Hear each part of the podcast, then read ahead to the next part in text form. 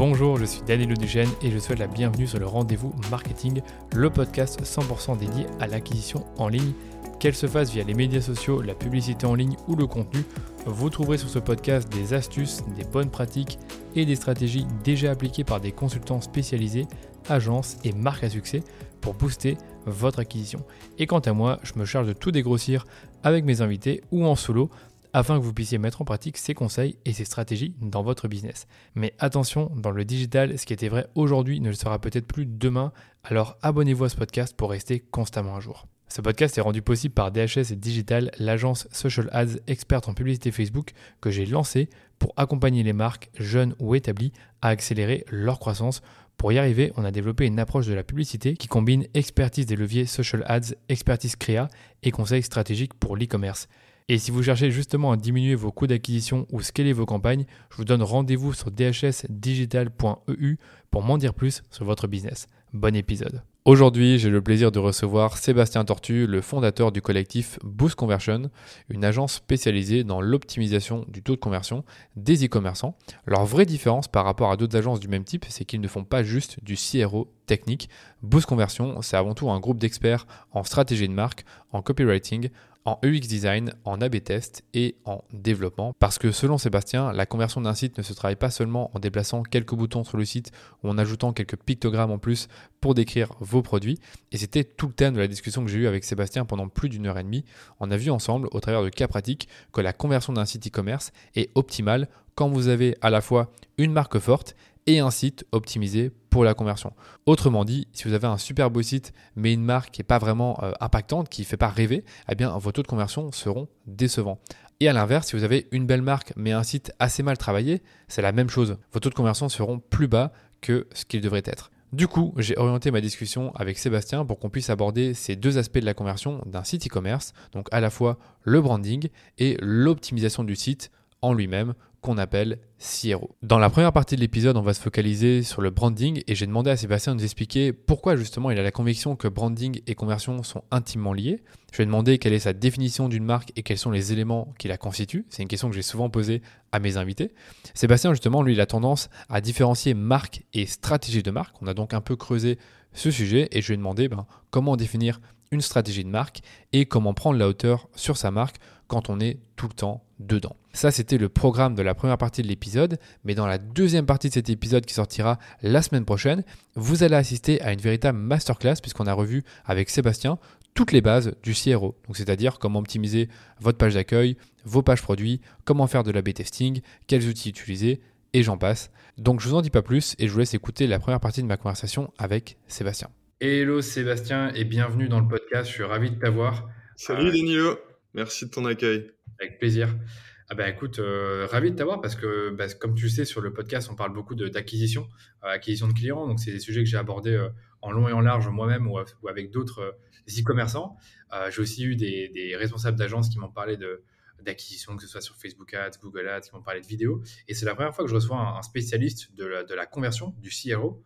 Mmh. tu en viens. Est-ce que tu peux commencer peut-être par te présenter pour qu'on puisse un peu te connaître, connaître ton parcours, ce que tu fais aujourd'hui, avant d'entrer dans le vif du sujet? Ouais, bah moi je suis euh, donc Sébastien Tortu, je suis fondateur de Boost Conversion, qui est un collectif autour de la conversion en ligne.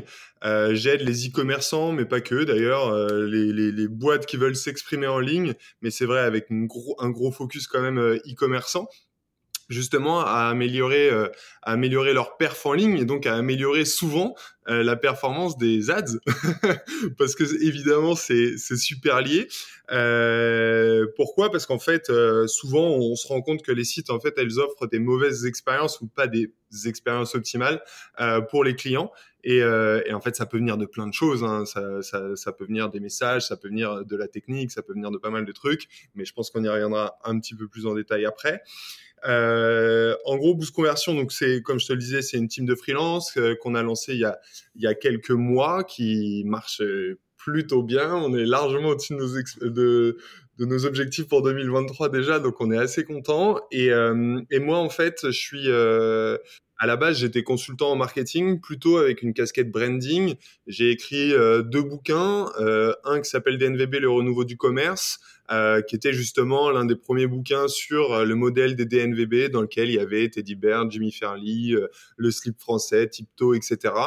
Euh, ça, ça m'a vraiment permis justement de, de, de développer mon aura, mes compétences, mes contacts dans le milieu euh, de l'e-commerce, des jeunes marques, etc. Donc j'ai vachement bossé là-dessus sur le sur le branding parce que c'est quand même un élément fort des DNVB. Derrière, j'ai écrit un deuxième bouquin qui s'appelle L'Ikigai de marque, où justement là, je, je montrais, dans le premier bouquin, j'expliquais comment les DNVB étaient des boîtes à succès. Dans le deuxième, même si je ne parlais pas de DNVB, mais j'ai expliqué comment on crée des, des, une marque à succès avec une vraie méthode qui suit en fait, qui s'est inspirée de, de, la méthodologie de, de l'ikigai qui est de euh, personnel cette fois-ci où euh, l'objectif c'est justement de trouver un équilibre dans sa dans sa vie et, euh, et donc j'ai trans translaté ça au monde de, de, du business et de la marque et, euh, donc voilà.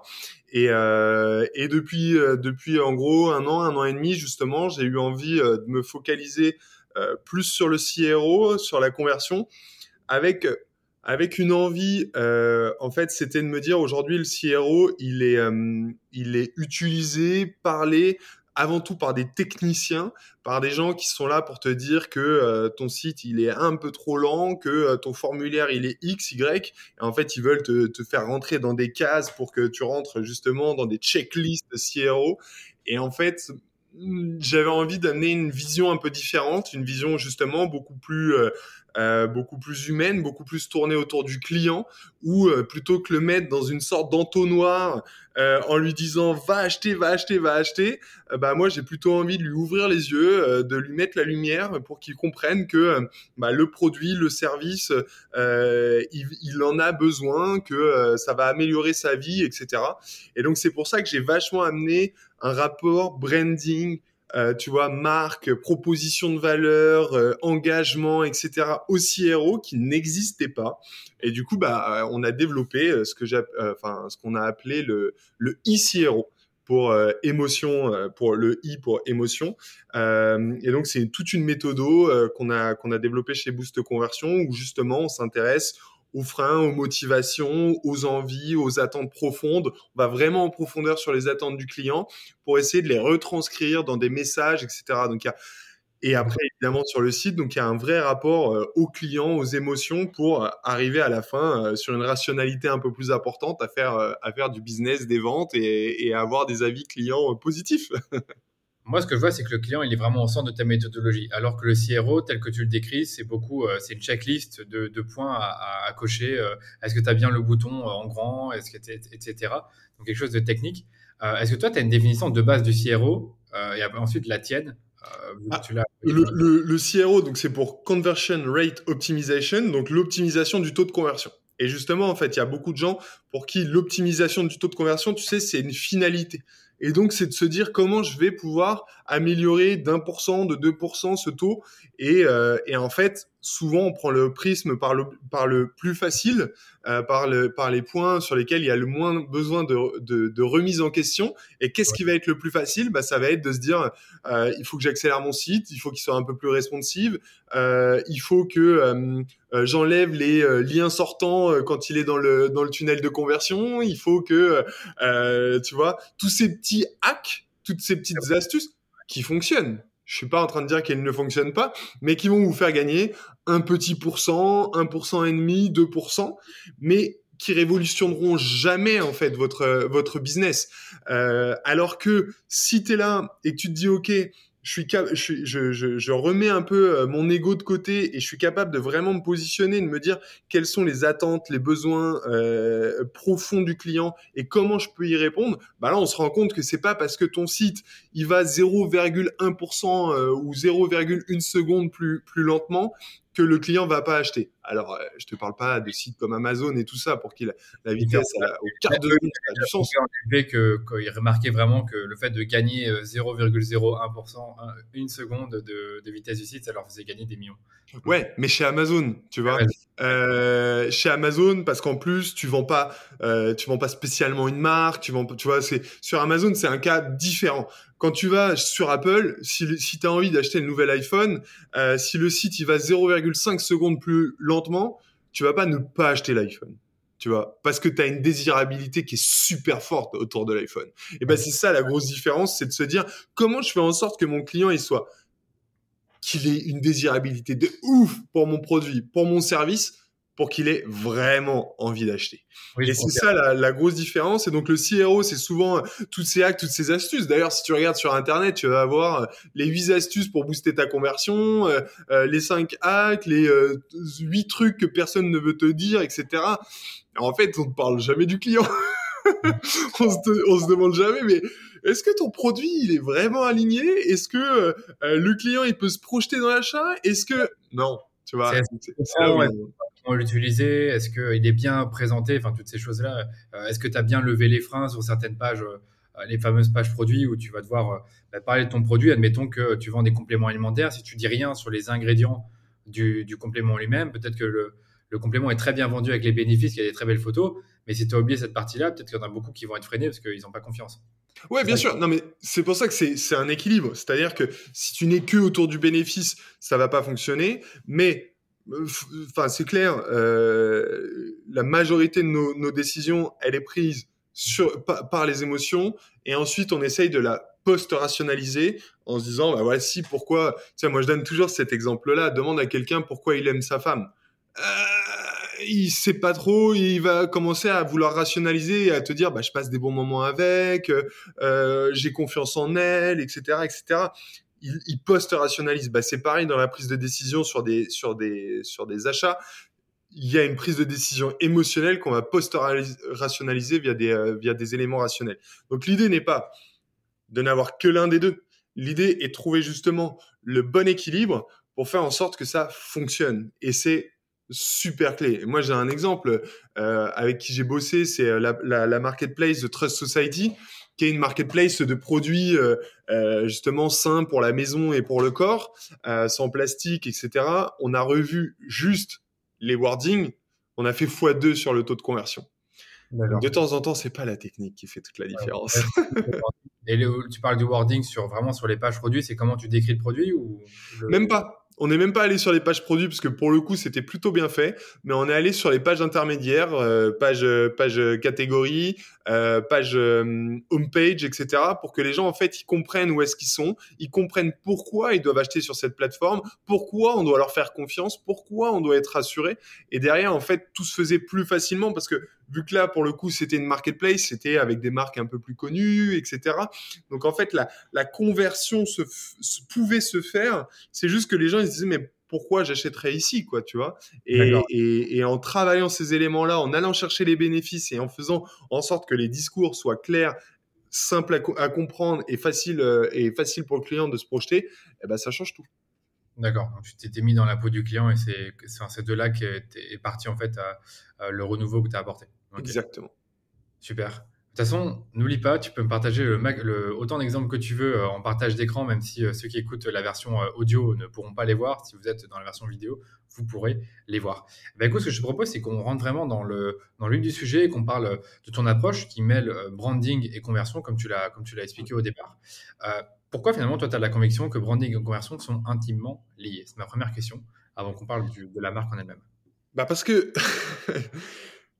c'est un peu ce que je te disais tout à l'heure, c'est on ne peut pas on ne peut pas convertir, enfin, on peut difficilement convertir sans une marque forte. Oui. Euh, donc les, les deux sont hyper liés. Par contre, une marque forte peut, peut convertir avec un site pourri. Ça, ça j'en suis persuadé. Ce que je voulais que tu dises, c'est que tu peux avoir une très belle marque un site de merde et convertir, mais l'inverse n'est pas forcément vrai. Eh ben exactement. Exactement. Donc c'est pas en mettant, euh, euh, c'est pas en ayant respecté toutes les astuces, tous les hacks que tu vas convertir. Par contre, si ta marque est désirable, alors là tu vas convertir. Et c'est là où moi aussi, euh, je suis hyper content d'avoir fait un peu ce pivot justement autour de la conversion. C'est que avant je ne parlais, je parlais que de marque. Et en fait, il y a plein de gens qui ne voyaient pas la finalité.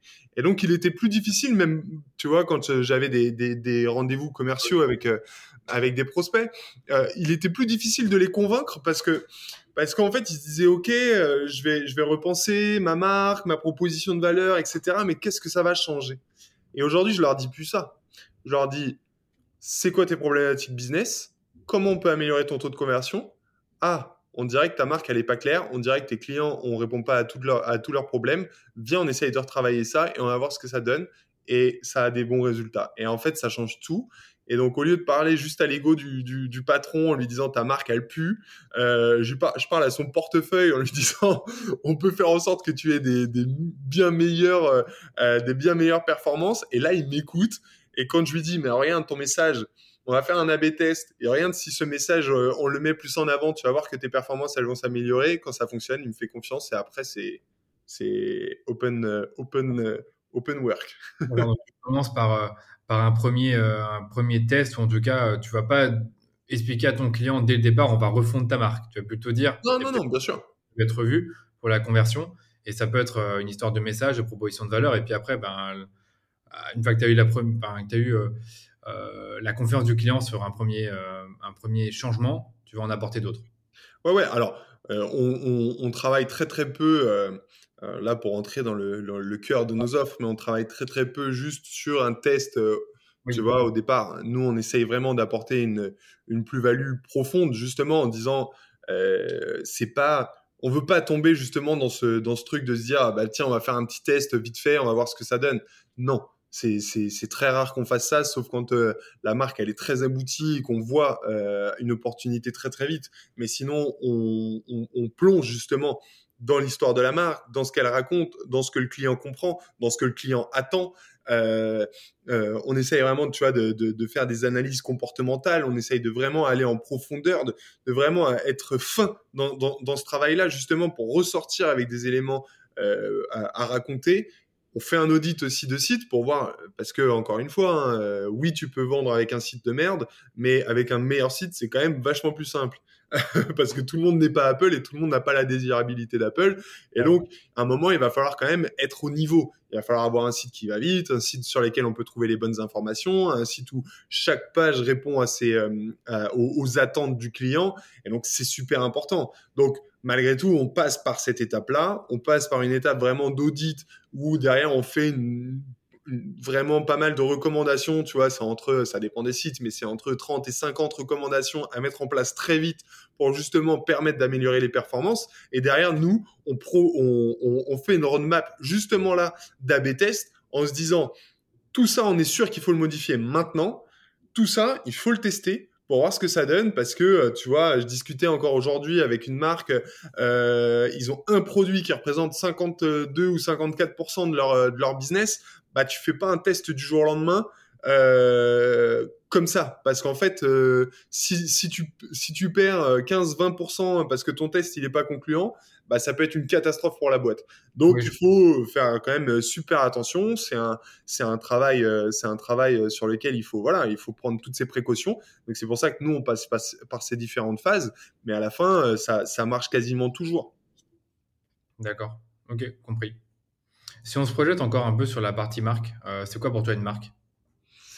Moi, ce que j'adore dire, c'est une marque, c'est ce que les gens disent de vous quand vous n'êtes pas là. c'est euh, qu'est-ce que toi tu penses euh, de d'Apple, qu'est-ce que tu penses de Google, qu'est-ce que tu penses de tout ça? Mais c'est ça, c'est ça. ce que tu penses de Google, c'est ça Google. Et en fait, c'est ce que ce que va penser tous les gens. Et donc, c'est ce que j'adore dire à mes clients, c'est la, c'est la grosse différence entre euh, la marque et la stratégie de marque. La stratégie de marque, c'est ce que vous, vous allez raconter en tant que marketeur, en tant que marque, euh, pour essayer de convaincre le client. Et la marque, c'est ce que le client a compris et ce qu'il est capable de redire à ses amis. Comment toi, tu vas, euh, par exemple, tu as découvert un nouveau produit, comment tu vas en parler à tes amis, à ta mère, n'importe qui? Bah c'est ça, ça sera ça la marque, parce que c'est ce message-là qui passe. Et du coup, le rôle du marketeur, c'est de faire en sorte que l'espace entre ce qu'il raconte et ce que le client a compris soit le plus fin possible euh, et voire n'existe pas pour que ça soit exactement la même chose. Et c'est à ce moment-là que tu réussis quelque chose. Et en fait, le gros problème, c'est que souvent, il y a un écart qui est euh, incommensurable. Pourquoi? Parce que le client, qu'est-ce qu'il fait? Lui, il se, se projette pas en se disant, qu'est-ce que la marque essaye de me raconter? Il se projette en se disant, j'ai un, j'ai un problème, entre guillemets, j'ai une envie, j'ai une attente, j'ai un, j'ai un besoin. Euh, est-ce que cette marque, elle, elle y répond ou pas? Oui ou non? Et, et, derrière, bah, euh, le client, il va pas se poser plus de questions que ça. Alors que la marque, elle doit être là justement. Si tu prends l'exemple d'un restaurant, euh, si, si, ce soir, tous les deux, on va dîner ensemble, si demain tu vas dîner avec ta mère, si après-demain tu vas dîner avec euh, ton petit ami ou ta petite amie, euh, peu importe, ben, tu vas peut-être choisir des lieux différents. Parce qu'en fait, ils ont des marques différentes. Ils racontent des choses différentes. Tu vas pas amener ta mère dans le même endroit que tu vas m'amener moi. Parce qu'on va pas faire les mêmes choses, on va pas parler des mêmes sujets, etc. Et donc, tu vas vouloir un cadre différent. Bah, c'est pareil. Le client, se pose la même question quand il pense à des marques. Et du coup, qu'est-ce que lui, il a compris du restaurant dans lequel il va? Qu'est-ce qui, comment il interprète la carte? Il le fait avec ses propres, avec son propre jugement. Euh, peut-être que toi, tu vas m'amener dans un restaurant que j'ai trouvé luxe, alors que pour toi, c'est ton, c'est ta cantine de tous les jours, et vice versa. Et donc, tu vois, c'est vraiment cette, ce ressenti client, c'est ça la marque. Euh, tes yeux. C'est une histoire de perception. Et, euh, complètement. Ok, d'accord. Ouais, ça me fait penser à la, la, bah, la, la définition de Jeff Bezos, c'est ce que les gens disent de toi quand tu n'es pas là. Mais exactement. C'est exactement ça. Et, et, moi, c'est vraiment un truc que j'adore, euh, que j'adore raconter. Et, et c'est pour ça d'ailleurs que je crois très très peu aux, euh, aux enquêtes clients. Pourquoi? Parce qu'en fait, les gens, ils te racontent ta marque alors que tu es là. et du coup, ils essayent de te, de te donner la réponse que tu attends.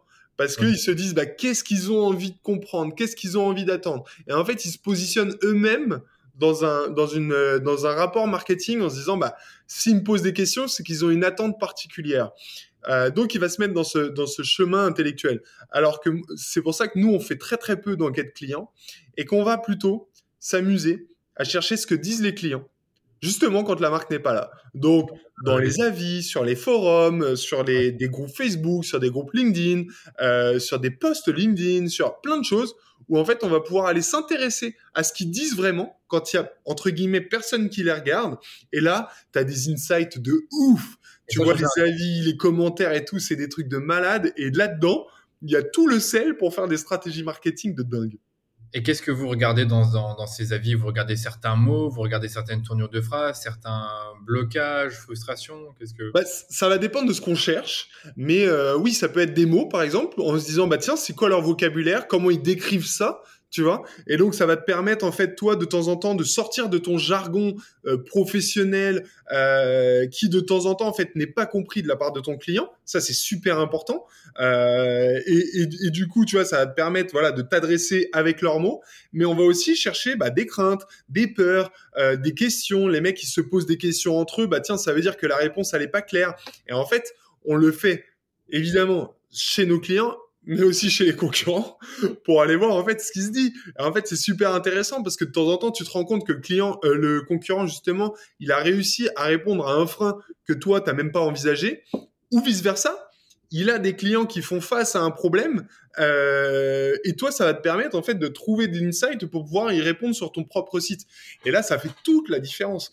Et donc, c'est un travail de petite main, mais je te peux, je peux te jurer que ça a des impacts qui sont mais 100 fois plus forts que d'aller faire une enquête client déjà qui te coûte une fortune. Le mec, il a pas le temps, il en a rien à foutre, il répond à un questionnaire vite fait et ça ne marche quasiment jamais.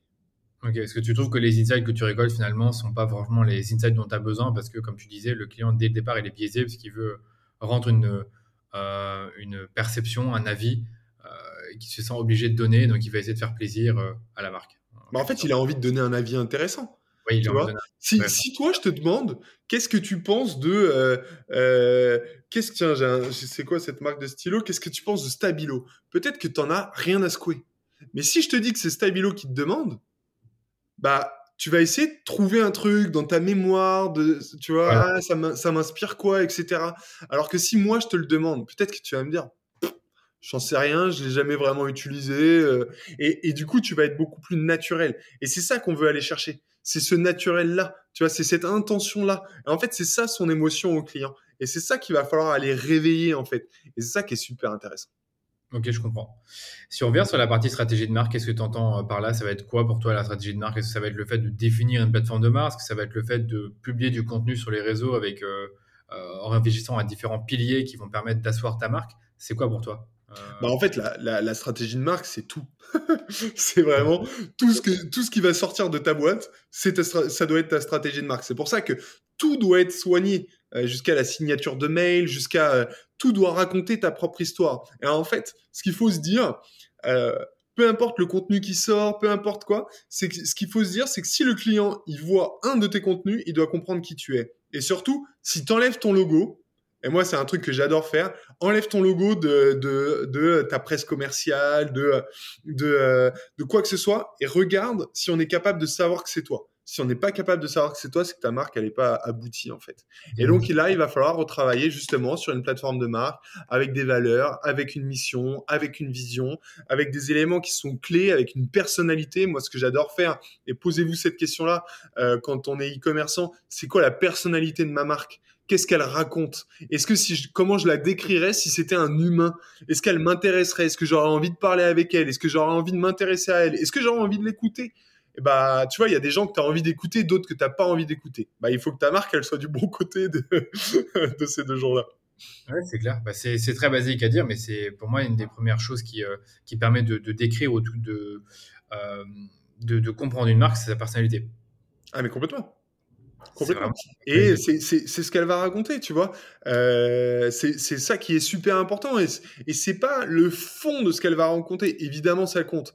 Mais mais tout ce qu'il va y avoir autour euh, va, va, permettre en fait de, de, pouvoir raconter les choses différemment. Tu peux avoir deux marques très proches qui vendent les mêmes produits, mais qui vont avoir un positionnement, qui vont avoir une approche différente, et à la fin, ça, ça devient deux propositions de valeur très, très distinctes, et ça va aller chercher des cibles très différentes. Tu vois, euh, Evian et, euh, et, euh, Evian et Vitel, ils s'adressent pas aux mêmes gens, ils vendent pas aux mêmes gens et, et, et pourtant ils vendent de l'eau, tu vois. Et en soi, de l'eau, ça peut être remplacé par une autre eau. Bah non, pas là. Pourquoi? Parce qu'il y a une marque forte. Et parmi les marques que tu regardes beaucoup aujourd'hui, vu que tu as écrit deux livres sur les, les Digital Native Brands, donc les DNVB, euh, est-ce que tu considères pas qu'elles ont besoin d'un porte-parole, vu que tu en as vu beaucoup? Alors, ça dépend. Euh, c'est sûr que c'est mieux, c'est sûr que c'est plus pratique parce qu'il y a, une, y a une question d'identification. Aujourd'hui, et on le voit avec les réseaux sociaux, avec les influenceurs, et quand je te parle d'influenceurs, je pense à des vrais influenceurs business, euh, je vais me faire taper dessus, mais tu vois, même des Kim Kardashian et tout ça, pour moi, c'est des vrais influenceurs, c'est des vraies marques, tu vois, qui font du business, en fait, qui sont pas juste là pour être beau, pour être machin, ça fait partie de son business elle, génère des milliards et, on peut dire ce qu'on veut d'elle, ce qu'on veut penser ce qu'on veut d'elle, mais elle génère des milliards et tu vois, sa marque Skims, c'est un succès incroyable, etc. Parce qu'elle a compris bien plus de choses que les gens qui la critiquent. Mais, euh, mais donc, évidemment, c'est plus simple quand tu as un ambassadeur, quelqu'un qui est capable de raconter cette histoire. Pourquoi? Parce que les gens, ils ont besoin de s'identifier. Une marque, c'est aussi une façon et ça, c'est un point important, c'est une façon de s'exprimer. Selon la marque que je vais porter, je vais raconter quelque chose de moi. Euh, si je porte demain euh, ou si je viens au taf en Harley Davidson, euh, je raconte quelque chose de moi. Si je viens en scooter électrique, je raconte autre chose de moi. Et donc, en fait, cette marque, elle va me permettre de m'exprimer. Et donc, il va être beaucoup plus facile de s'identifier à quelqu'un à, qui on a envie de ressembler. Euh, et donc, ça va être beaucoup plus facile de, de s'identifier, par exemple, au, euh, au, patron du slip français ou à Justin Hutto euh, de Respire que à une marque pas du tout incarnée où on sait pas trop qui c'est qui est derrière, etc. C'est pas pour rien que pendant des années, les grosses grosses boîtes, elles prenaient des égéries, euh, les Eva Longoria, etc. pour que tu aies envie de leur ressembler. Sauf qu'aujourd'hui, plus personne n'y croit à ça. Parce qu'on sait que c'est justement du placement, etc. et que ça, que ça n'amuse plus, ça n'attire plus, ou en tout cas plus autant qu'avant. Et donc, c'est là où l'incarnation d'une marque peut avoir du sens. Mais euh, il faut mieux une marque pas incarnée euh, qu'une marque mal incarnée. Parce qu'en fait, une mauvaise incarnation, ça peut être le pire de tout. Donc, il faut y aller quand, euh, en tant que fondateur, tu te sens euh, de le faire, quand le, quand le combat est vraiment le tien. Ça, c'est super important. Si tu commences à, à vouloir être, euh, tu vois, à porter un message d'écologie, etc., et que tu fais n'importe quoi à côté de ton taf, ça va pas fonctionner. Déjà, ça va pas fonctionner tout court, mais encore moins si tu es, euh, si au cœur et, devant, et, devant euh, euh, tes, tes, tes, tes, fans, quoi, ou en tout cas ta communauté. Donc là-dessus, il faut faire super attention. Il faut être vraiment complètement aligné. C'est d'ailleurs pour ça que j'avais écrit ce livre sur l'ikigai de marque justement dans, cette, dans, ce, dans ce rapport à vraiment l'alignement entre ton ambition, entre tes, tes, les attentes de tes clients et ta marque, c'est super clé. Parce qu'en fait, s'il y a un moment où c'est désaligné, les clients le comprennent et ils s'en vont, mais à tout jamais. Parce que pour aller récupérer un client qui est déçu de toi, c'est, c'est, c'est, c'est une catastrophe. Tu vas mettre des années, ça va te coûter une fortune et franchement, c'est quasi perdu d'avance. Mmh, je comprends. Il y a une marque que tu connais, euh, que bah, c'est comme ça que je t'ai euh, que je t'ai euh, un peu découvert quand on était au salon D2C Connect. C'était Archie. donc Marine je trouve qu'elle représente assez bien sa marque. Je l'ai reçue aussi sur le podcast et je trouve qu'elle, voilà, on donne souvent les exemples de Justine Hutto, de du slip français, mais elle, c'est parfait comment elle incarne sa marque parce qu'elle a été directement concernée par, par, par cette problématique-là d'avoir des problèmes d'acné ou de digestion et qu'elle a trouvé elle-même une solution. Donc il y a vraiment une histoire. Euh, mais que cette solution, malheureusement, euh, elle était euh, un peu compliquée en fait à trouver parce qu'on avait que dans les dans certains, certains magasins spécialisés, que c'était pas exactement ce qu'elle recherchait, et qu'ensuite elle a fini par créer son propre produit, donc le vinaigre de cidre. Et elle, je trouve que c'est une très belle, très belle façon d'incarner sa marque, je trouve. Mais bien sûr, mais tu vois, moi, c'est très prétentieux ce que je vais dire, mais, mais, mais je pense que j'incarne aussi bien ce que je fais. Pourquoi? Parce que moi, je suis un passionné de marketing, je suis un passionné de marque. Je lisais management, j'étais abonné à management à mes, à mes 9 ans, tu vois. Genre, je suis passionné par ça, je ne lis que ça. Et quand euh, j'ai une culture de ça, tu vois, je suis capable de te, de te récupérer des idées, de dads, etc. Et quand je parle avec un client, paf, tu vois, avec un prospect, tac, tu vois, il y, a une grande chance que je le convertisse. Pourquoi? Parce qu'en fait, il voit que je suis passionné, que je comprends, que j'arrive à analyser, etc. Et c'est ça qui est important. Et tu vois, moi, par exemple, ma personnalité permet d'aller chercher du lead, d'aller chercher des clients, etc. Parce que justement, j'incarne le truc. Alors, c'est un peu différent que euh, vendre un produit, mais à la fin, c'est quasi la même chose. Et il y a plein de gens qui me signent euh, sans même me parler de process, sans même me parler de tout ça, juste parce qu'en fait, à un moment, ils sentent qu'il y a une adéquation, ils sentent que j'ai compris leur marque, et il suffit que je leur dise deux, trois petites phrases. Euh, c'est même pas des phrases clés, c'est de ce que j'ai vu, de ce que j'ai compris, de ce que j'ai vu qu'ils avaient mal fait. Et souvent, tu vois, les gens, ils ont quand même un peu de recul. Et, quand tu arrives et que tu leur dis ta marque, elle est, elle, tient pas la route, ça, ça va pas, euh, euh, tu, le, le, message est pas clair, on comprend pas ce que tu fais. Bon, il y en a qui se braquent, mais il y en a plein qui se disent Ok, ce mec a compris ce que je voulais, a compris euh, mes limites et, il va être capable de m'aider, tu vois. Et c'est ça la question qu'il faut être capable de se poser. Bah, tiens, je vais te la poser. c'est quoi, toi, la personnalité de Danilo qui permet et qui doit convaincre les, les, les marques de venir te, te, te, te recruter? Ah, c'est une bonne question. tu, tu m'as en direct. Euh, écoute, je sais pas te dire. Là, comme ça, j'ai pas la réponse. C'est un peu compliqué. C'est un peu compliqué. Je te dirais, euh, moi, j'ai toujours baigné là-dedans, un peu comme toi, mais c'est tout ce que je peux te dire, c'est que j'ai baigné là-dedans euh, depuis que j'ai commencé ma carrière, et donc du coup, je connais l'acquisition et je finis par, euh, par connaître les besoins des marques à force d'avoir eu euh, au téléphone, d'avoir aidé des marques, mais là, j'ai pas, j'ai pas la réponse comme ça. J'ai pas la réponse. Bah, tu vois, alors je suis désolé de t'avoir piégé, je pensais pas, je pensais pas te piéger en te posant cette question, mais tu vois, pour moi, c'est, c'est une réponse que l'on doit tout savoir. D'accord, je vois. Tu vois, c'est, c'est, ça doit être ancré en nous et on doit tous l'avoir cette réponse. Pourquoi? Parce qu'en fait, c'est pourquoi on se lève le matin, quoi. Tu vois, tu vas pas, j'imagine pas que tu te lèves le matin pour aller paramétrer des pubs Facebook. Tu vois, c'est pas possible, c'est pas une motivation dans la vie. Par contre, tu vois, peut-être que c'est pour aller aider, aider tes clients, euh, justement, parce que tu es, passionné, justement, par, tu vois, moi, je suis un passionné de marque, etc. J'ai eu envie de monter la mienne, je l'ai fait, tu vois, une marque dans les luminaires, etc. Mais en fait, je me suis rendu compte que c'était pas justement là où j'étais aligné. Parce que moi, ce qui m'amuse, c'est d'aller aider plein de gens, c'est de trouver des idées. C'est, tu vois, là j'étais avec euh, avec euh, ce matin avec une marque de vêtements. Boum. Euh, cet après-midi j'étais avec une marque de musique. Hier j'étais avec un sas, un, un sas de, de, de facturation, etc. Et en fait c'est, tu vois, c'était cette émulation qui fait qu'à la fin t'as des putains d'idées. Tu vois, sérendipité à fond. Tu trouves des trucs. Tu tu, tu, tu, tu colles des choses de l'un à l'autre et c'est ça qui est super passionnant et, et, et, et, voilà et tu vois moi moi, le fait de me dire, euh, tu vois, sur, sur le mois de février, alors j'ai pas encore fini les stats, mais on a dû, euh, on a dû récolter, euh, enfin, récupérer entre 500 et 600 000 euros pour nos clients d'amélioration de la conversion. Putain, ça fait, ça fait kiffer, quoi. tu vois, genre, tu te dis, moi, tu vois, je suis un passionné d'entrepreneuriat, de marque, etc. Et je me dis, bah, grâce à moi, enfin, grâce au taf de mon équipe, il y a des, des j'ai réussi à, à, mettre 500 ou 600 000 euros de plus dans le portefeuille de ces entrepreneurs qui vont permettre d'investir encore plus, qui vont permettre de faire vivre leur mission encore plus, qui vont convaincre encore plus de clients. Et ben moi j'adore ça quoi, tu vois, parce que je suis persuadé du pouvoir de la marque. Et moi, j'ai écrit plein de trucs, fait plein de vidéos sur justement le fait que aujourd'hui, et c'est aussi pour ça que j'ai écrit DNVB, le renouveau du commerce, c'est parce que je suis persuadé que les patrons de marque, c'est les politiques d'aujourd'hui. Parce qu'en fait, c'est eux qui inventent le monde de demain. C'est eux qui fait, tu vois, la fondatrice d'Archie, c'est elle qui fait que aujourd'hui, le, le, je veux pas dire de bêtises, le vinaigre de cidre, c'est ça, hein, euh, euh, fait en sorte que ça aide des gens, que ça aide des, des, des, des, des gens à soigner, etc. C'est pas un politique qui l'aurait fait, c'est pas la médecine.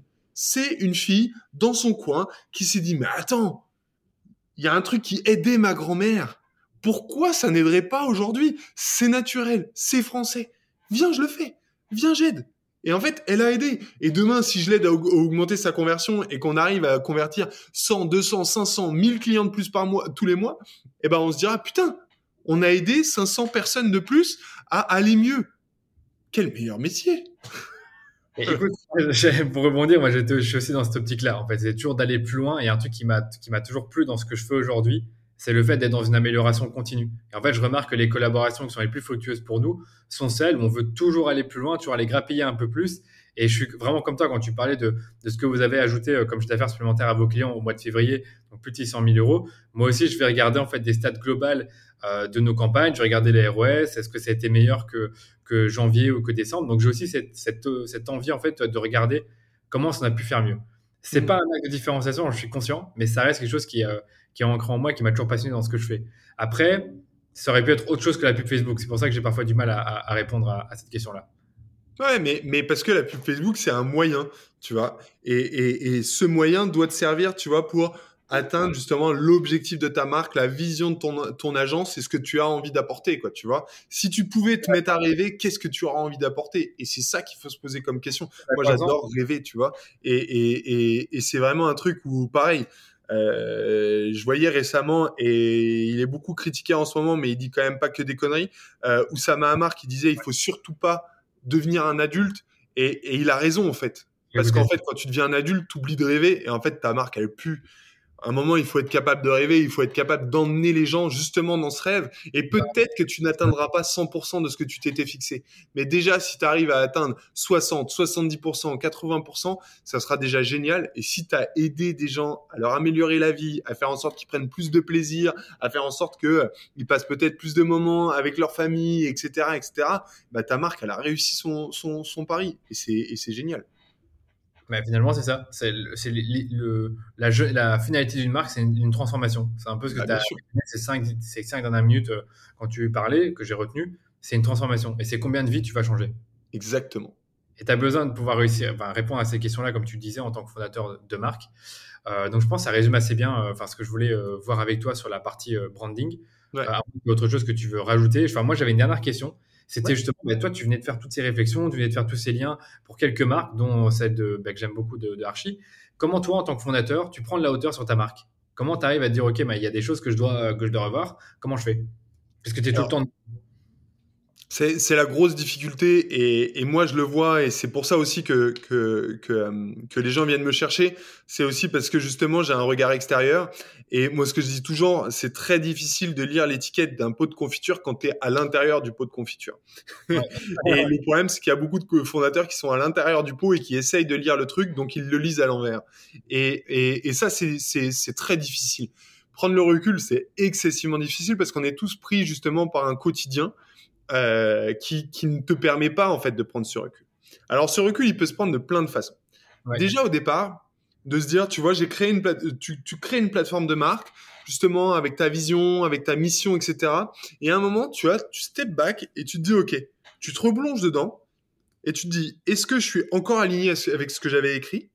Est-ce que ce que je suis en train de faire aujourd'hui, ça sert cette mission-là? Parce que de temps en temps, et moi je le vois beaucoup trop souvent, euh, tu as des fondateurs qui créent des choses. Et d'ailleurs, c'est pour ça que à chaque fois qu'on fait un, un kick-off de, de, de, de, mission, je parle toujours aux fondateurs. Toujours, toujours, toujours en premier. Euh, même s'il y a un directeur marketing, etc., je parle toujours aux fondateurs. Pourquoi? Parce que je veux m'intéresser à pourquoi il a fait les choses au départ.